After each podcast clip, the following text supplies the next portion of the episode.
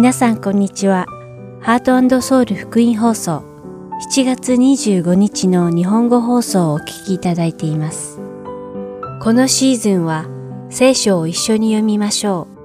う。アリゾナ・フィニックス JIBC ヤソ牧師によるグランドキャニオンの彼方からと新シリーズイスラエルの王たちをお届けします。では、聖書を一緒に読みましょうお聞きください。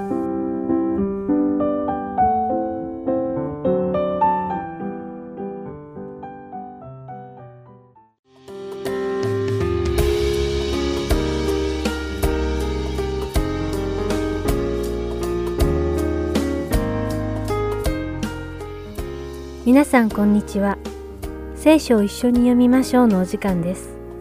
お相手はダイヤモンド優子がお送りします。皆さんは福音が一体何であるかご存知ですか？誰かに福音とは何かと聞かれたら説明することができるでしょうか？今日皆さんと一緒にお読みする使徒の働き第13章では使徒パウロがアンテオ家にいるユダヤ人に福音を伝える話が出てきます。アンテオ家でパウロはアブラハムから始まり、モーセによるイスラエルの民のエジプト脱出と荒野での40年間の旅、そして約束の地、カナンに入るまでのイスラエルの歴史を話します。次にパウロは神様の心にかなったダビデについて話し、イエス・キリストこそが神様が彼らに約束したダビデの子孫として来られるメシア、その人であると伝えます。ユダヤ人たちは旧約聖書について熟知していました。ですから彼らは神様がイスラエルになされた約束、つまり神様が彼らを救うためにメシアを使わされること、そしてそのメシアはダビデの子孫であることもすでに知っていました。このようにユダヤ人たちが旧約聖書に詳しいことを知っていた使徒パウロはイエス・キリストこそが旧約で予言されたメシアであることを告げます。パウロはすべての人は罪人なので、モーセの立法だけでは神様の見前で義とみなされないことを説明します。そして本当の救いは人のすべての罪の対価を支払うために十字架で死なれ、復活されたイエス様を信じることのみによって与えられるということをユダヤ人たちに話します。つまり福音とはこういうことです。聖なる神様は、神様の民が神様の御言葉に従い、清く生きるように望まれたのです。しかし、誰も神様のその身胸にかなって生きる人はいませんでした。なぜなら、すべての人は罪人なので、誰も神様の御言葉に従うことができなかったのです。そのため、罪人の代わりに、神様は完全に義であられるイエス様をこの地上に送られ、イエス様は神様のすべての御言葉に従われ、完全な義を遂行されたのです。そして私たちの代わりに死なれたのです。そして神様は私たち罪人の代わりに一度死なれたイエス様を再び死から復活させられました。罪人の罪のために一度死なれたイエス様が蘇られたことで、イエス様の死と復活を信じる者は皆義とされたのです。ですから、福音は私たちクリスチャンの信仰にとってとても重要なのです。皆さんはこの素晴らしい福音を受け入れていますか？もし福音を受け入れているのなら、良い知らせであるイエス・キリストを信じ、イエス様の道からによって罪から解放され、義として生きるべきなのです。それではお祈りします。天の愛するお父様、イエス様の福音を私たちに与えてくださってありがとうございます。私たちがこの素晴らしい福音に感謝し、心から信じられますように、そしてこの福音が私たちの中に力強く根付き、その力によって私たちが義と変えられますように、イエス様の皆において祈ります。アーメン。それでは、使徒の働き13章1節から43節をお読みして、今日の聖書を一緒に読みましょう終わりたいと思います。さて、アンテオ家には、そこにある教会に、バルナバ、ニゲルと呼ばれるシメオン、クレネジン・ルキオ、国主ヘロデの地兄弟、マナエン、サウロなどという預言者や教師がいた。彼らが主を礼拝し、断食をしていると、精霊が、バルナバとサウロを私のために性別して、私が召した任務に就かせなさい、と言われた。そこで彼らは断食と祈りをして、二人の上に手を置いてから送り出した。二人は精霊に使わされて、セルキアに下り、そこから船でキプロスに渡った。サラミスに着くと、ユダヤ人諸街道で神の言葉を述べ始めた。彼らはヨハネを助手として連れていた。島全体を巡回して、ハポスまで行ったところ、偽預言者で、なお、バルイエスというユダヤ人の魔術師に出会った。この男は地方総督セルギオ・パウロのもとにいた。この総督は賢明な人であって、バルダマとサウロを招いて神の言葉を聞きたいと思っていた。ところが、魔術師エルマ、エルマという名を訳すと魔術師は、二人に反対して、総督を信仰の道から遠ざけようとした。しかし、サウロ、別名でパウロは、精霊に満たされ、彼を睨みつけていった。ああ、あらゆる偽りと横島に満ちたもの、悪魔の子、すべての正義の敵。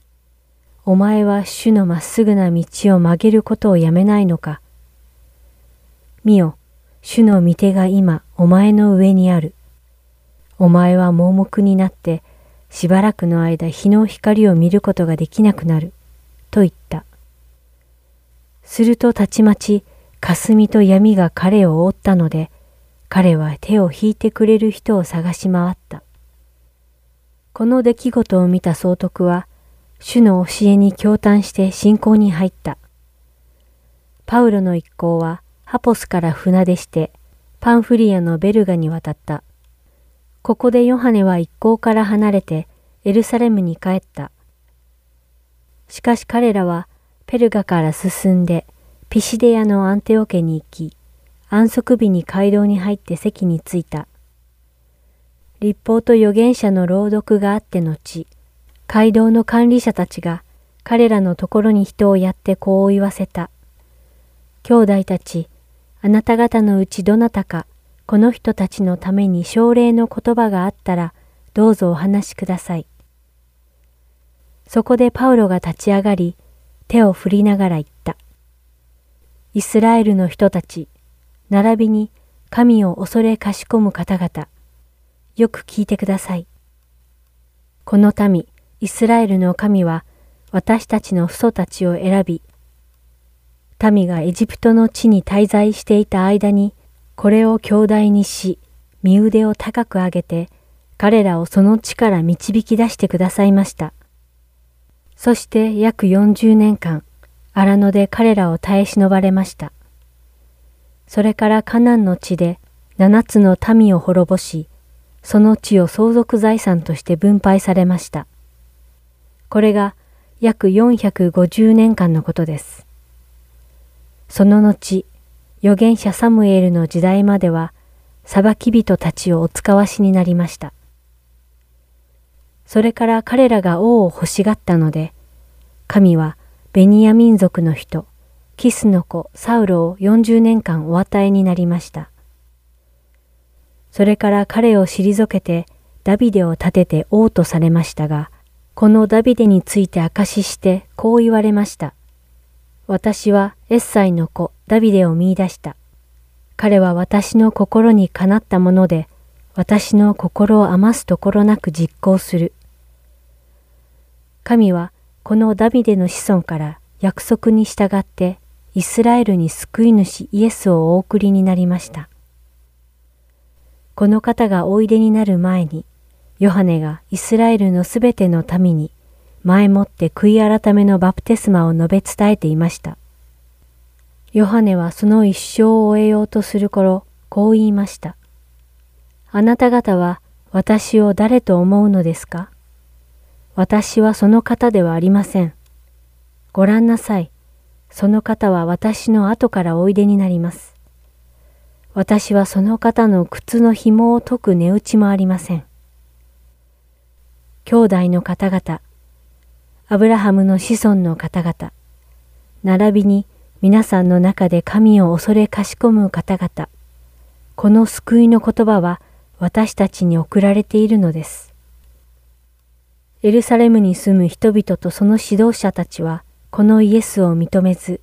また安息日ごとに読まれる預言者の言葉を理解せず、イエスを罪と定めて、その予言を成就させてしまいました。そして、死罪にあたる何の理由も見出せなかったのに、イエスを殺すことをピラトに強要したのです。こうしてイエスについて書いてあることを全部成し終えて後、イエスを十字架から取り下ろして墓の中に収めました。しかし、神はこの方を死者の中から蘇らせたのです。イエスは幾日にもわたり、ご自分と一緒にガリラヤからエルサレムに登った人たちに現れました。今日、その人たちがこの民に対してイエスの証人となっています。私たちは神が父祖たちに対してなされた約束についてあなた方に良い知らせをしているのです。神はイエスを蘇らせ、それによって私たち子孫にその約束を果たされました。詩篇の第二編に、あなたは私の子、今日私があなたを産んだと書いてある通りです。神がイエスを死者の中から蘇らせて、もはや朽ちることのない方とされたことについては、私はダビデに約束した聖なる確かな祝福をあなた方に与える。というように言われていました。ですから他のところでこう言っておられます。あなたはあなたの聖者を朽ち果てるままにはしておかれない。ダビデはその生きていた時代において神の御心に仕えて後、死んで祖父たちの仲間に加えられ、ついに朽ち果てました。しかし、神が蘇らせた方は、朽ちることがありませんでした。ですから兄弟たち、あなた方に罪の許しが述べられているのはこの方によるということをよく知っておいてください。モーセの立法によっては解放されることのできなかったすべての点について、信じる者は皆、この方によって解放されるのです。ですから、預言者に言われているようなことが、あなた方の上に起こらないように気をつけなさい。見よ、あざける者たち、驚け、そして滅びよ。私はお前たちの時代に一つのことをする。それはお前たちにどんなに説明しても到底信じられないほどのことである。二人が街道を出るとき、人々は次の安息日にも同じことについて話してくれるように頼んだ。街道の集会が終わってからも、多くのユダヤ人と神を敬う改宗者たちがパウロとバルナバについてきたので、二人は彼らと話し合って、いつまでも神の恵みにとどまっているように進めた。今日も聖書を一緒に読みましょうにお付き合いいただきありがとうございました。お相手はダイヤモンド優子でした。それではまた来週お会いしましょう。さようなら。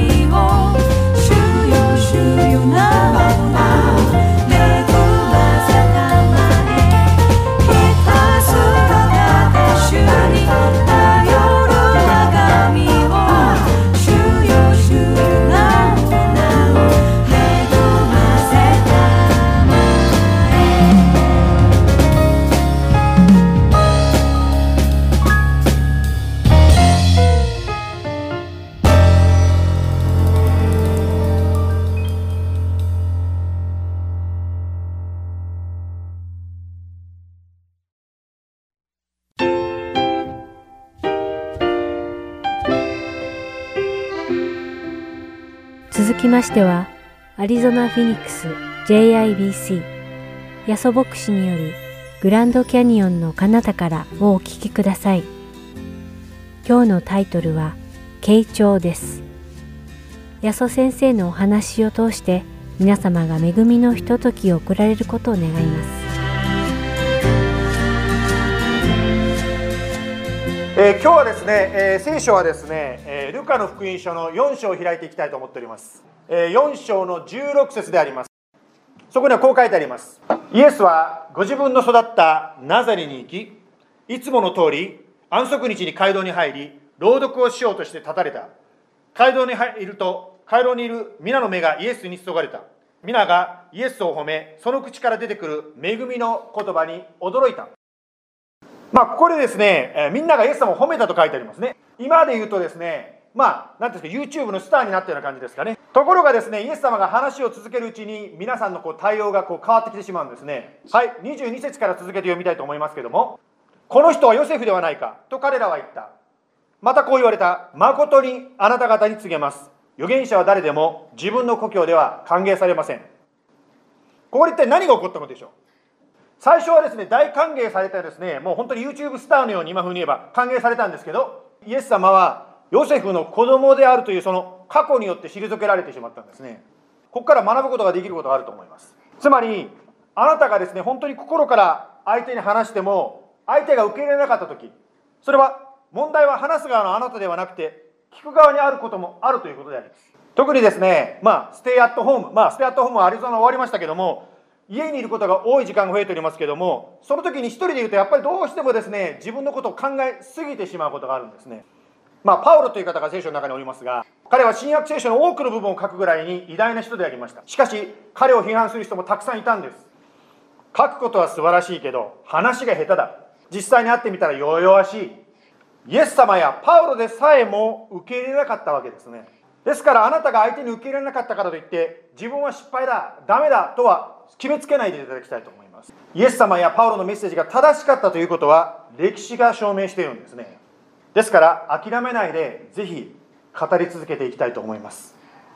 まあ、今日はですねまあ最初にこの話す側話し手であるあなたについて少しここから学びましたけども今度は話を受ける側聞く側のあなたについて一緒にここから考えていきましょう。まあ、えー、29節からですねちょっと見ていきたいんですけど皆ひどく怒り立ち上がってイエスを町の外に追い出し町が立っていた丘の崖の縁まで連れて行きそこから投げ落とそうとした。最初にですねイエス様を大歓迎したイエス様の故郷の人々はなんとイエス様のメッセージを聞いて怒って突き落とそうとしたっていうんですね。まあ今私たちが住んでいるこの現代は励ましのメッセージで非常に飢えています。ですから、まあ、励ましのメッセージは歓迎されるけど警告の言葉はネガティブだとして退けてしまうそういう傾向が今あるんではないでしょうか。まるでそれはですね火災報知器が鳴ってるのにああうるさいなと思ってそのスイッチを切ってしまうような感じであります。アリゾナはステイアットホームが終わりましたけどもしかし今まで閉じ込められてた半分ですね。ドアが開かれると人との距離がすごく近くなりませんか？今カメラにですね何が映ってるかちょっと見えてるんですけど真ん中を歩く人の姿が見えると思うんですけどもちろん同じ家族ですからね。あの近くあっても大丈夫なんですけど。しかしですね本当にこう人と人との関係が非常にこうどうしてもほら飢えてた分反動で近くなってしまうのがあるんじゃないでしょうか。6フィート開けるなんてもうめんどくさい。握手する時もですねなんかこうバンプとか肘バンプなんでなんか冷たいな本当はもう握手したいと思いません？やっぱり久しぶりなんてハグってしたいじゃないですか。またですねまあ私は今日喋ってるのでマスクしてないんですけど普通マスクしなきゃいけないわけですけどなんでマスクなんかしなきゃいけないの？もちろんご存知のようにマスクするというのは自分のためではないわけですよ。マスクは相手の人のためである。つまり相手の人にあなたのその何ていうんですかまあ唾が飛んでいってですねまあその中にもしウイルスが入ってるなら移ってしまうので飛ばさないようにです。ね自分自分のためというよりも相手のために私たちはマスクをするわけですけど。まあステアットホームが終わったとしてもですね、えー、私たちの命の危険つまりこのコロナの危険というのはまだ消えてないわけですね。まあ、あの賢い学者さんが計算しましてですね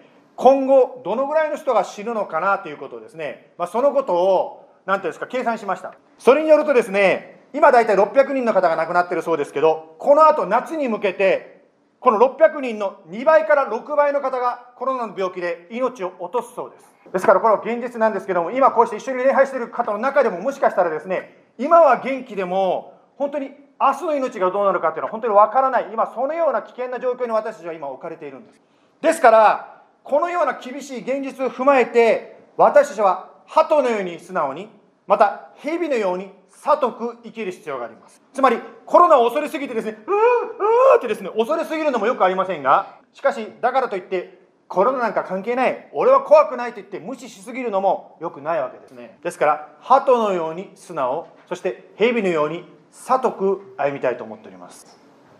パウロは世の終わりに対してこのようなことを言いました。第二テモテの4章の3節です。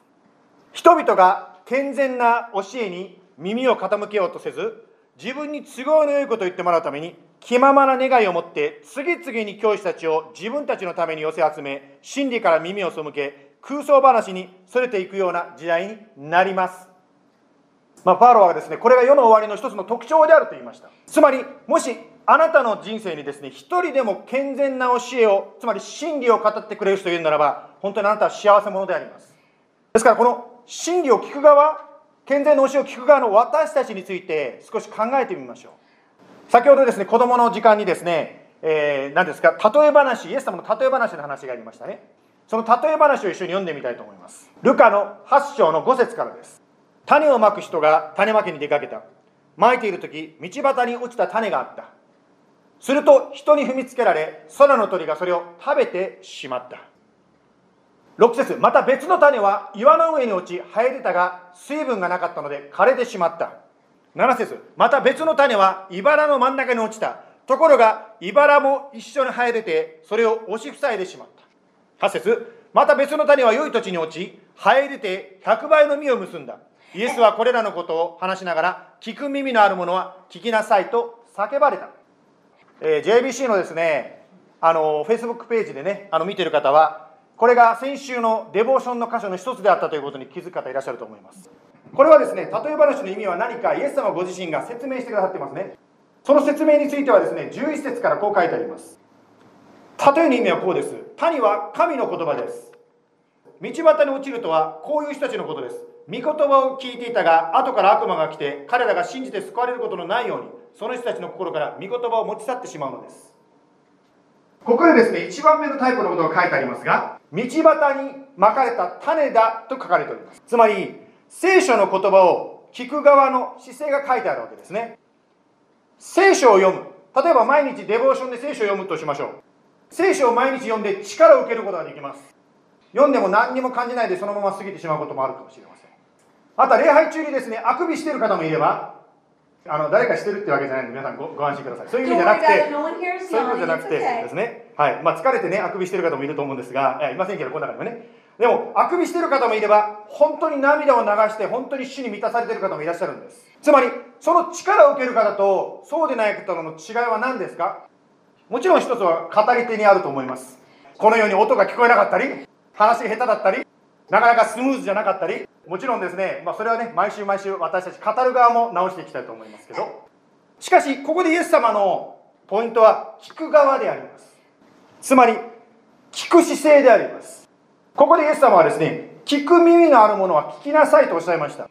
はい、皆さん、何人の方が耳を持ってますか？耳。私なんか2つも持ってます。しかし、イエス様は耳のあるものは聞きませんと言わなかったですね。聞く耳のあるものはとおっしゃいました。あなたは聞く耳を持っているでしょうか？例えば先週の日曜日母の日でしたけど母の日の話まあ牧師先生とかですねあのメッセージ母の日の話をすると思うんですけどしかしですねそれ聞きながらああ母の日か。私お母さんじゃないからこんな話聞いても意味がないなと思うかもしれません。そうではなくてこのお母さんに対するメッセージの中でイエス様私に何か語ってる語ってることがないかなと思って聞くわけですね。またですねお話を聞きながらあ牧師先生お母さんについて言ってる。これをあのお母さんに聞かせてやらなきゃ。あのお母さんは少しマシになるだろうと思うならばそれはもしかしたら空の鳥に種を食べられてるのと同じことになってしまうかもしれません。ですから今イエス様が私にあの人ではなくて私に語られる何を語ってるかをまず聞きましょう。はい。次のタイプですね13節からこう書いてありますけども岩の実に落ちるとはこういう人たちのことです。聞いた時には喜んで御言葉を受け入れるが根がないのでしばらくは信じていても試練の時になると身を引いてしまうんですまあ、試練になると、まあ、身を引いてしまう。まあ、なかなか続ける、また忍耐するっていうのは難しいことです。しかし一人で辛くてできないことも他の人と励まし合いながらできることっていうのがあるわけですね多分私たちはこのソーシャルディスタンスを通して本当に一人じゃ弱いなということを感じた方いらっしゃるんじゃないでしょうかまあ今ですね私たちのこの教会は6月の第1週目7日から一緒に礼拝しましょうということを言いましたけどではある方は考えるでしょう。おテープで礼拝するんだったらもう一つやっている北のフェニックスの礼拝はいつ始まるんですか？とこう考える方もいらっしゃると思います。北フェニックスはですね家庭集会スモールグループという形で始めていきたいと思っております。礼拝に来て牧先生からのお話を聞く。それだけではですねお互いの関係つまり一緒に礼拝に来ているクリスチャン同士の関係を築くのはちょっと難しいかもしれません。しかし一緒にですねお話をしたりディスカッションしたり助け合っていく時にお互いの関係がさらに強くなりますまだ礼拝の時にマイク持ってですね、皆さん、私もうすぐクビになりそうですとですね、世界中に放送できないかもしれないけど、小さなグループであるならば、お互いに本当にそのようなことをシェアして、一緒に祈り合って助け合うことができるわけです。まあ、私たちはですね、まあ、コロナのことを通してですね、ビデオチャットでさまざまなスモールグループを始めてみました。本当にですね、そうした一緒に喋り合うこと、一緒に分かち合うことがどんな素晴らしいことかということを少しずつ私たちも体験しております。そしてそのように助け合う時にですね、本当に病気の時に食事を持っていったり、また具体的にですね、何かライドを提供したりですね、いろんな形で助け合って祈り合っていく、本当のですね、そういった人間関係、クリスチャンが生まれてくるんじゃないでしょうか。そういう形でですね、これはまあもちろん北フェニックスの人たちだけの特権ではなくて、各地にですね、こうしたグループを広げていくのはいかがでしょうか。また地域で別だけではなくてですね、興味対象、例えば夫婦カップルズグループなのいかがですか？またはユース若い人のグループいかがですか？留学生ですね。本当にそうしたですね仕事をしてる人たちグループが集まってですね一緒にゲームしたりですね映画見に行ったりいろんなことをして体験する。いいと思いません？ですから私たちは YouTube とこの場所で一緒にこれから6月7日から一緒に礼拝していきましょう。そして小さなグループで一緒に励まし合って共にですね支え合っていきたいと思います。で3番目のタイプのグループは何でしょうか？茨の中に落ちるとは14節ですけども茨の中に落ちるとはこういう人たちのことです。御言葉を聞きはしたがとかくしているうちにこの世の心遣いや富や快楽によって塞がれて実が熟するまでにならないのです。まあ、この世の心遣いがですね、まあ、邪魔をしてるっていうようなことがここに書いてありますけど、日本人の方とですね、イエス様のことを紹介するときによく出てくる答えが実はこのこの世の心遣いがあるんです。つまりどういうことかというと、私は信じたらクリスチャンじゃない私の家族はどうするんですか？ですから家族のことがあるから私は信じられませんという方がいらっしゃいます。そういう問題を解決してからクリスチャンになるんではなくてまず自分がクリスチャンになってからイエス様と一緒にそういう心遣いの問題について解決していきましょう。まるで飛行機でですね酸素マスクが落ちてきた時にまず自分がつけてから子供につけましょうと言ってるのと同じであります。つまりあなたがイエス様の救いいただいて力をいただいてイエス様と一緒にこの世の心遣いについて一緒に問題解決していきましょう。では最後にですね4番目の良い土地というのが15節に出てきますけどしかし良い土地にまかれるとはこういう人たちのことです。正しい良い心で御言葉を聞くとそれをしっかり守りよく耐えて実を結ばせるのです。ではこの良い地にまかれるような心になるためにはどうしたらいいんですか？実はですねさっきに紹介した3つの土地がありましたけどその3つの心の状況をあなたの心から取り去ることができるならばあなたは良い心になることができます。つまり聞く耳を持つということです。あなたは聞く心の準備ができてるでしょうか。私たちがメッセージの前に賛美をするのは時間稼ぎではないわけです。私たちは賛美をしながら心を天国にこう引き上げていってるわけですね。また賛美の言葉をですね一緒に告白しながら私たちの心を聖霊様によってですね本当に整えていくわけですね。ですから歌いながらですね、私は恐れないと言いながらですね、あ、恐れてるなと思ったら、そのことにこ心の中で、あ、神様私は恐れてます。助けてくださいと祈ることができます。ですから私たちは本当にそうした妨げとなるその3つのことがありましたけども、そのことを取り除けていくときに私たちは良い土地になっていくわけです。また他に気になっていることがあるでしょうかもしそういうことがあるならば、そのことは置いて今は私はイエス様を礼拝するというふうにその時間を選んでください。また罪の茨があなたを邪魔しているかもしれません。もしそうならば罪をですね本当にイエス様によって清めていただいて許していただいてイエス様の御言葉をいただきましょう。聖書で第一ヨハネの一章9節にこういう約束がありますから。もし私たちが自分の罪を言い表すなら神は真実で正しい方ですからその罪を許し全ての悪から私たちを清めてくださいます。ですから私たちはこうして毎回礼拝するたびにまた聖書を開くたびに私たちは新しい力をイエス様からいただいているわけです。ですから聞く耳を私たち備えたいものであります。ある方がこう言いました。Don't count the days. Make the days count. ただ漠然とですね一日を生きるのではなくて意味のある一日を過ごしましょう。そして良い土地になる心の備えをしていきましょう。これがデボーションや聖書の学び会そして礼拝で聖書の力を受けてエナジーを受ける秘訣になります。それではですね、えー、お祈りしていきたいと思います。そして賛美いたしましょう。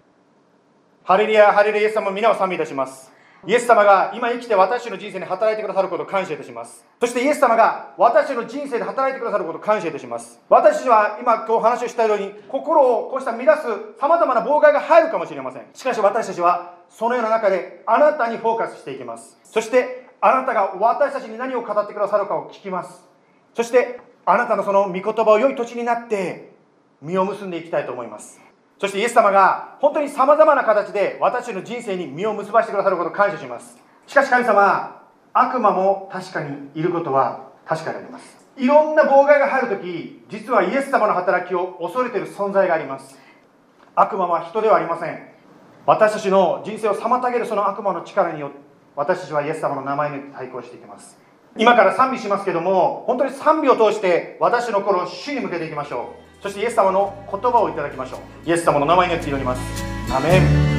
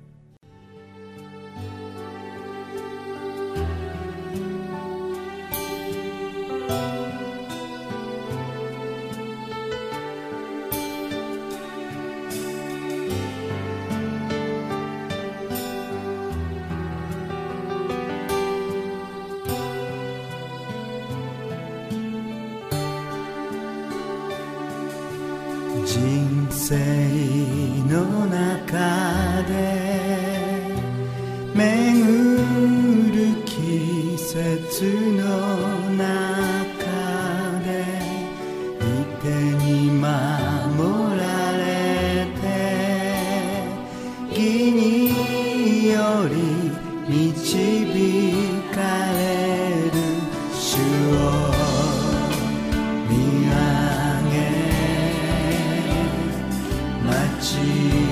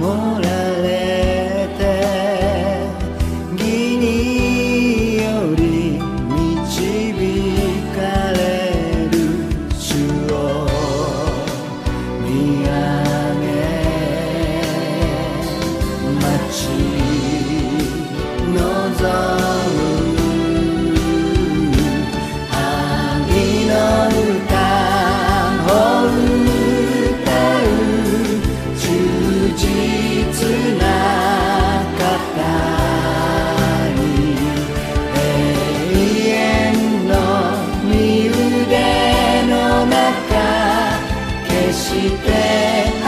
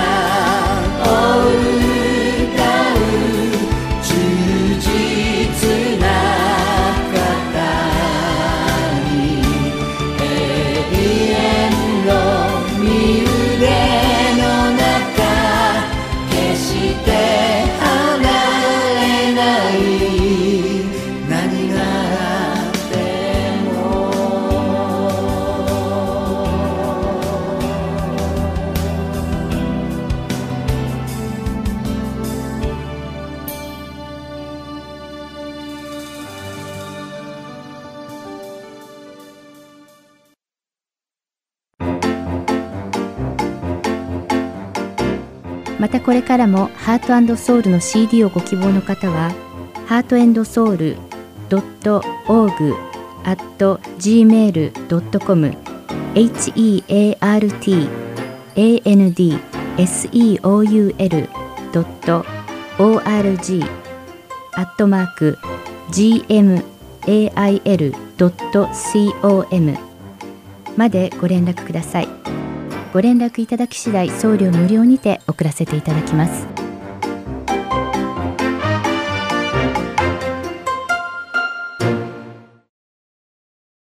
では、イスラエルの王たちをお聞きください。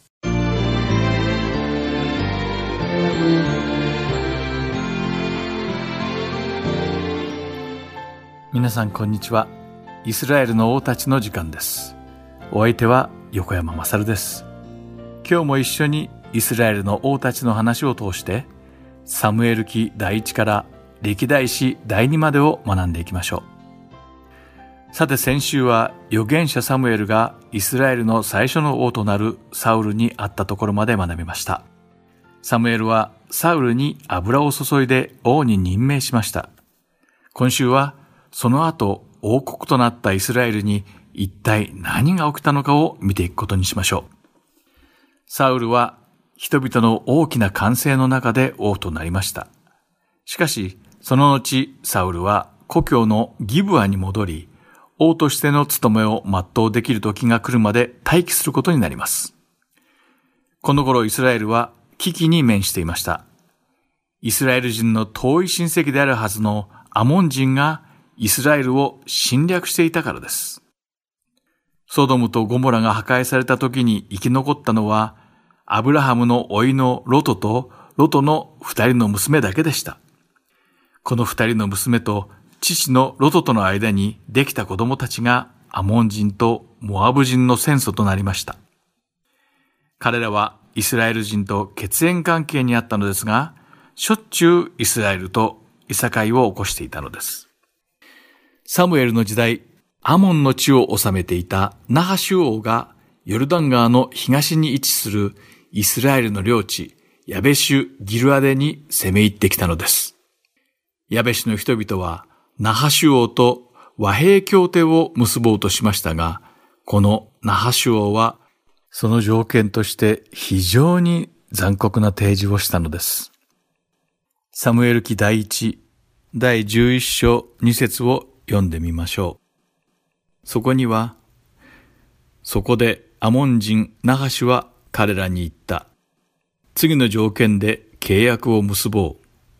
お前たち皆の者の右の目をえぐり取ることだ。それをもって全イスラエルにそしりを負わせよ。とあります。それを聞いたヤベシ・ギルアデの長老たちは、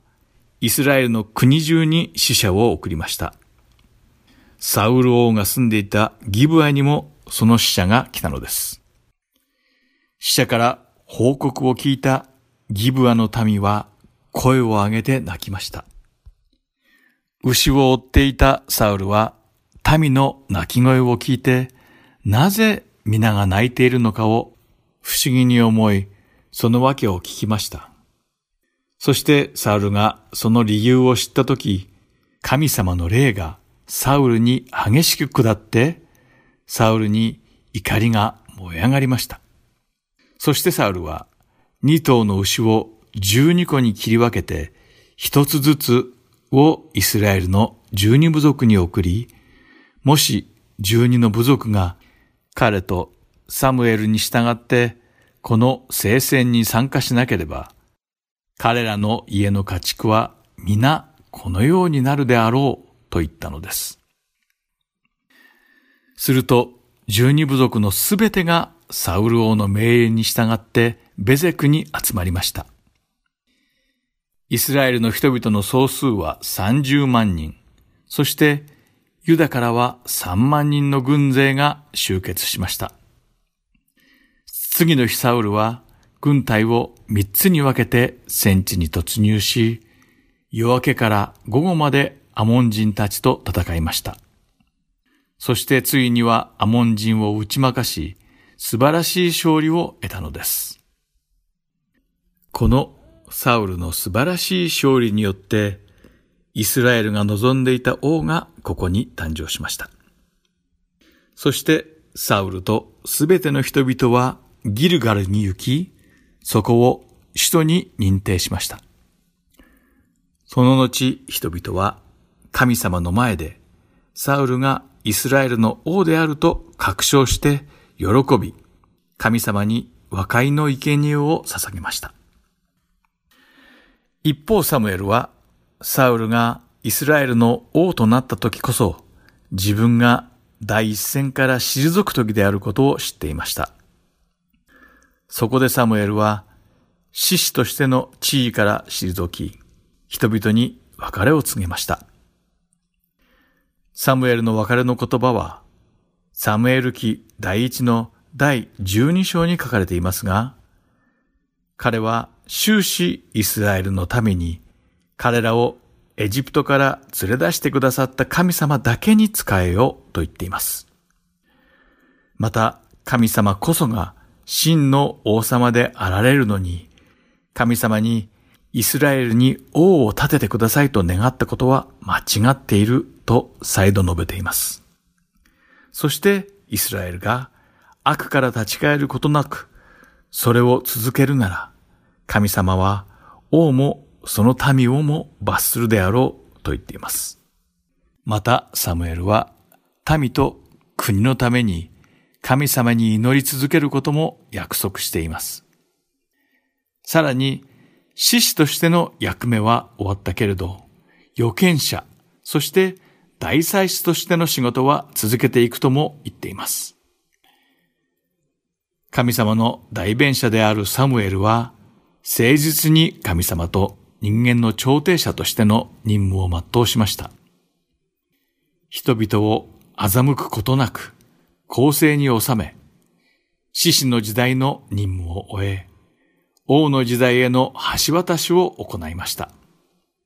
サムエルは、イスラエルの初代の王であるサウルが王としての任務を全うできるように道を開いたのです。今日のイスラエルの王たちはここまでです。ではまた来週お会いしましょう。お相手は横山まさるでした。さようなら。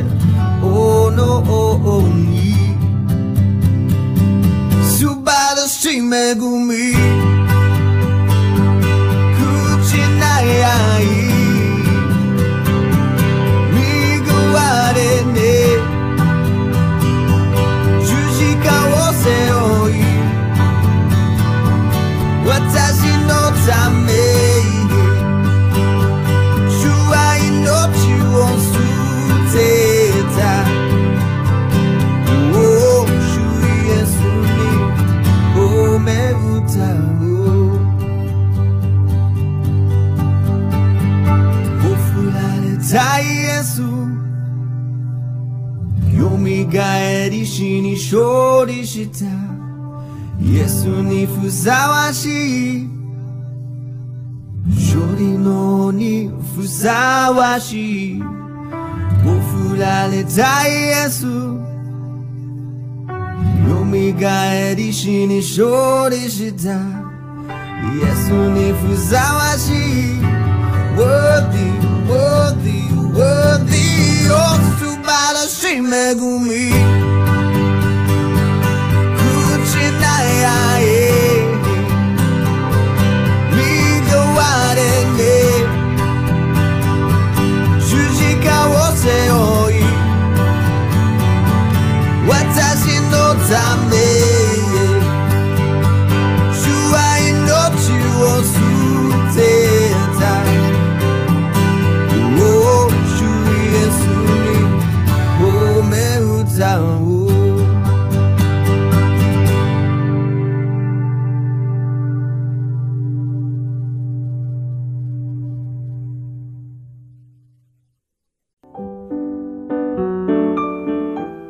今日の放送はいかがでしたか？最後までお付き合いくださりありがとうございました。また来週お会いしましょう。